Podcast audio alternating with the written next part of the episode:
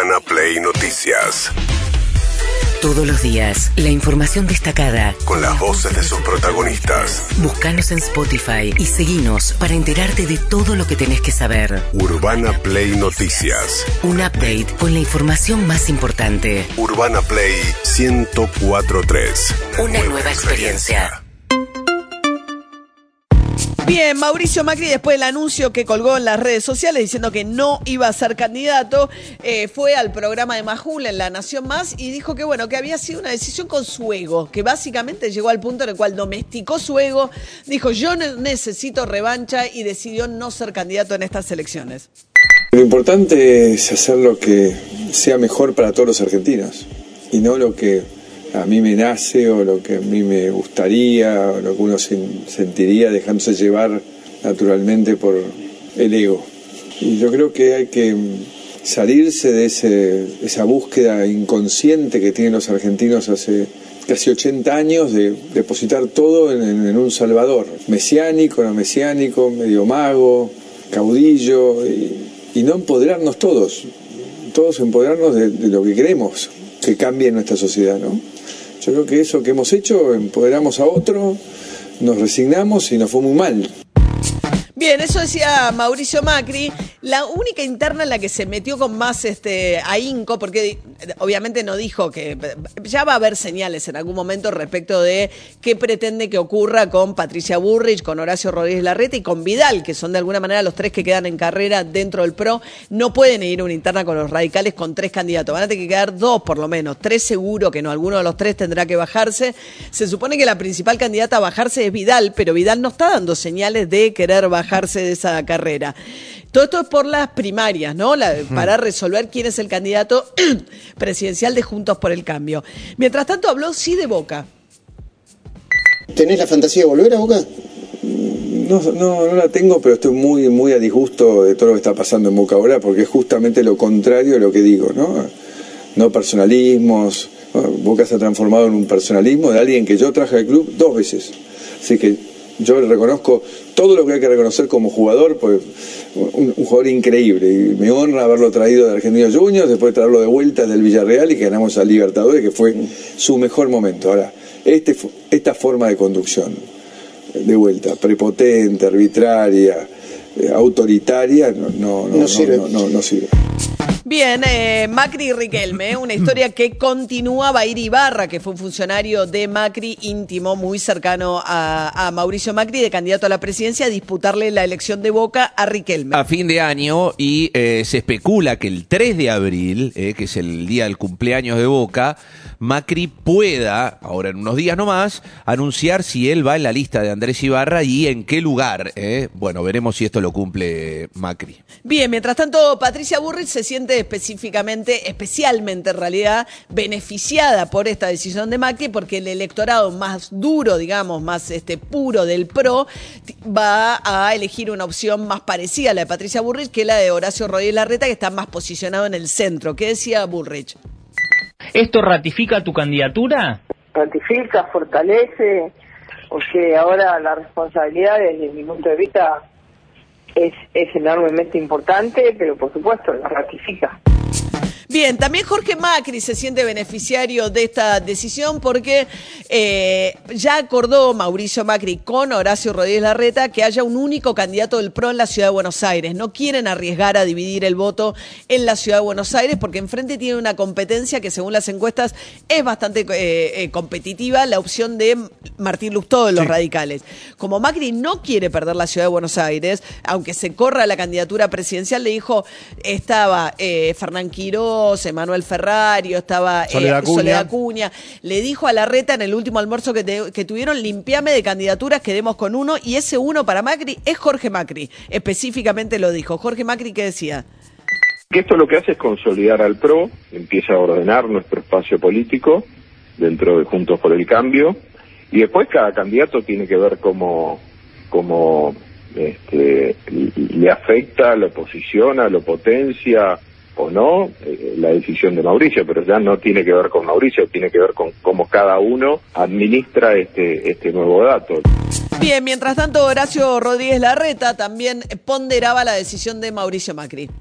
para mí tomó una decisión de mucha valentía. Además, Mauricio va a ser parte del proyecto para sacar adelante la Argentina más allá del cargo que tenga. No es un tema de un cargo. Él tiene una experiencia, primero una experiencia de expresidente que nadie de nosotros tiene, ¿no? Lo cual es obvio. Pero además tiene una visión del mundo, tipo que volvió a abrir la Argentina al mundo, tiene experiencia de gestión. Te digo, él va a aportar y va a ser parte de este proyecto independientemente de la decisión que anunció hoy. A mí me gustó mucho eso que dijo de que no es un momento para líderes mesiánicos. De alguna manera yo en el lanzamiento de candidatura dije lo mismo. Bien, mientras tanto, en espejo, al frente de todos, eh, la pregunta es a quién interpela la decisión de Macri, quién tiene que seguir el ejemplo de Macri, Cristina Fernández de Kirchner. A ver qué decía Carlos Bianco, el jefe de asesores de Kisilov en la provincia de Buenos Aires. No tiene que ver en, en nada la situación de un Macri bajándose porque no le dan los números eh, y es una situación totalmente distinta a la de Cristina, que es la principal electora de la Argentina. Si alguien hizo un paralelo entre una renuncia a la candidatura de alguien que, cometió un desastre histórico en nuestro país y que tiene un bajísimo caudal de votos como Mauricio Macri, con la candidatura o una eventual candidatura de quien sigue siendo en la Argentina la principal electora y quien le dio los mejores años a, a nuestro país eh, está un poquito confundido, está un poquito mareado, pero bueno, no sé si alguno se animó tanto. Bien, está hablando leal interna, la propia. Macri sacó el 40% de los votos, está bien, fue el primer presidente no reelecto de la historia, pero sacó el 40% de los votos. Tampoco que terminó tan desahuciado en su momento, a pesar del fracaso económico de su gobierno. Mientras tanto, Máximo Kirchner marchó el 24 de marzo con la Cámpora y habló por primera vez porque la Cámpora insiste con que el que se tiene que bajar y seguir el ejemplo de Macri es Alberto Fernández. Lo que están diciendo es, igual que Macri en, la, en el Juntos por el Cambio, tenía un caudal que no alcanzaba para, para ganar, pero molesta. El que molesta de nuestro lado es Fernández, bájese de una vez. Y si no, Máximo Kirchner por primera vez habló de la posibilidad de ir a unas pasos, de ir a un interno y dirimir esto. Hoy uno escucha a dirigentes de diferentes espacios políticos decir que hay que renegociar. A un año de votarse, el acuerdo era malo. Y esto lo saben todos a lo largo y ancho del país. Entonces creo que nosotros tratamos con la mayor de las honestidades. Quizás algunos pensaron que se trataba de una disputa política. Y acá lo cierto es que Argentina tiene una curva de vencimientos por delante que agobia y estresa sus cuentas, pero lo peor de todo es que hay una sociedad que nos reclama más patrulleros, más cámaras, más hospitales, pymes que nos están reclamando los dólares de importaciones para poder completar las cadenas de producción. Y si alguien se enoja, se enoja. Vamos a elecciones y la sociedad define. Vamos a elecciones y la sociedad define. Es, a ver, hay algo injusto ahí que es que cuando la Cámpora vota en contra del acuerdo con el Fondo Monetario fue presequía, digamos. Es Sí. muy difícil de predecir que vos vas a tener un agujero de 15 mil millones de dólares como el que vas a tener este año en función de la sequía, que es lo que está obligando. Y por eso ahora se habla desde el gobierno también de la necesidad de rediscutirlo. Por eso va a viajar Massa a Washington, se va a encontrar con Alberto Fernández, el presidente que está en Nueva York, en la previa de su encuentro con Joe Biden, el presidente de los Estados Unidos, en la Casa Blanca. Esto va a pasar el día miércoles, en un momento en el cual efectivamente hay una situación muy delicada, lo que es el acuerdo con el fondo. Ahí pesa fuerte Estados Unidos y por eso es importante este encuentro con Joe Biden el día miércoles. Massa que defiende el canje de títulos como una medida que le va a permitir tener tranquilidad a los dólares financieros de acá a fin de año. Estos títulos en dólares que le saca a los organismos públicos, incluido el Fondo de Sustentabilidad de Garantía del ANSES, y en eso le han dicho, ah, pero eso va a perjudicar porque ese es el Fondo de Garantía de los Jubilados, va a tocar la plata a los jubilados. ¿Qué dijo Massa el fin de semana? Dijo, bueno, yo me voy a someter a una auditoría de la Universidad de Buenos Aires. Si me dicen que yo perjudico al Fondo de Garantía, me bajo de esta medida. tomé la decisión de que la Universidad de Buenos Aires, a través de la Facultad de Ciencias Económicas, haga un dictamen para aquellos que tienen dudas respecto de si para la ANSES es beneficioso o perjudicial. Si el dictamen de la Facultad de Ciencias Económicas diera que no es beneficioso para el ANSES, ANSES no, inter- no intervendrá en el canje, pero tenemos la certeza de que el canje es eh, absolutamente beneficioso para el ANSES Bien, y mientras tanto, Axel Kisilov, el ministro, el gobernador de la provincia de Buenos Aires, que fue ministro de Economía, no suele meterse en las decisiones económicas, salvo cuando en algún momento empezó a criticar fuerte a Martín Guzmán, pero en este caso salió explícitamente, y esto es un guiño evidentemente y muestra lo que Cristina Fernández Kirchner piensa de este tema, a decir que es beneficioso el canje para eh, el ANSES.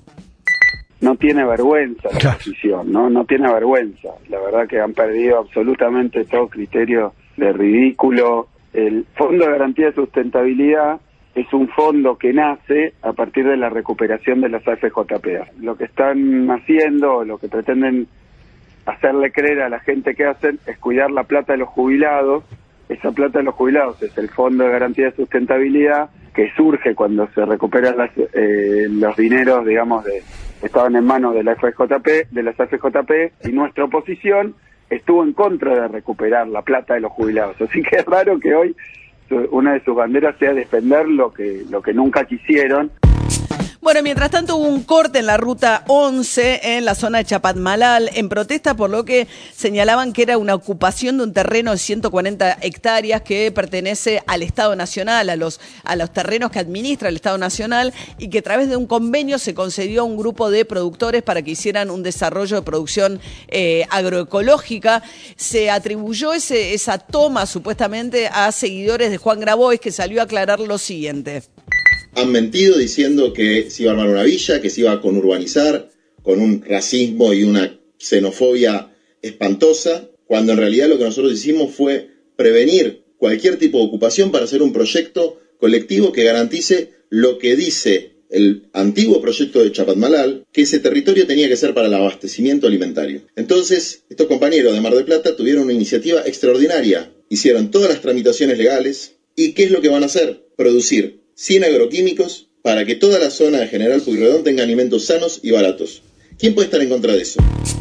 Sí, la verdad es que hubo mucho prejuicio Sí. en toda la reacción a lo que tenía que ver con más o menos vienen las hordas a tomarnos los terrenos, una zona que está muy de moda, muy valorizada eh, en zona inmobiliaria, pues el nuevo desarrollo, digamos, de Mar del, las afueras de Mar del Sí, Plata. es el sur de Mar del Plata, de la zona que va de, acantilados a Chapalmalal, básicamente. Y si efectivamente es eso que dicen, va a ser un desarrollo beneficioso. No, no tienen autorización ni para construir casas, ni tampoco es una transferencia de títulos. Tiene que ver con eh, producir eh, eh, en esa zona.